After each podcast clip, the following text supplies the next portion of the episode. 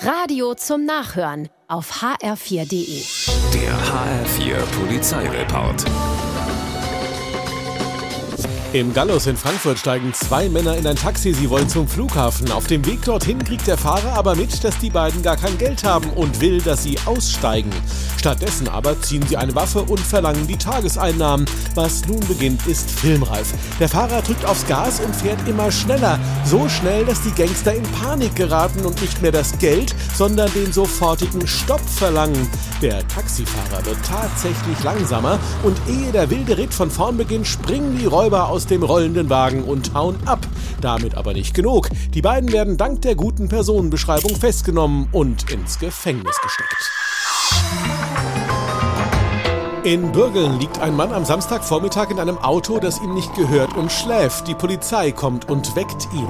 Der 30-Jährige stellt sich als Opfer dar. Er sei überfallen worden und habe sich in einen offenen Wagen geflüchtet.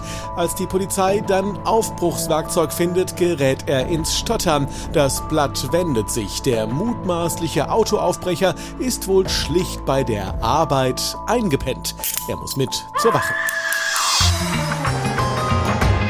Doppeltes Pech hat ein Räuber in Kassel. Erst gelingt es ihm nicht, die Handtasche einer Frau zu rauben, dann kommt auch noch ein Passant hinzu, der der Dame hilft. Die Flucht währt nicht lange, denn dank der perfekten Personenbeschreibung wird der Polizei bekannte 32-Jährige nur wenig später festgenommen.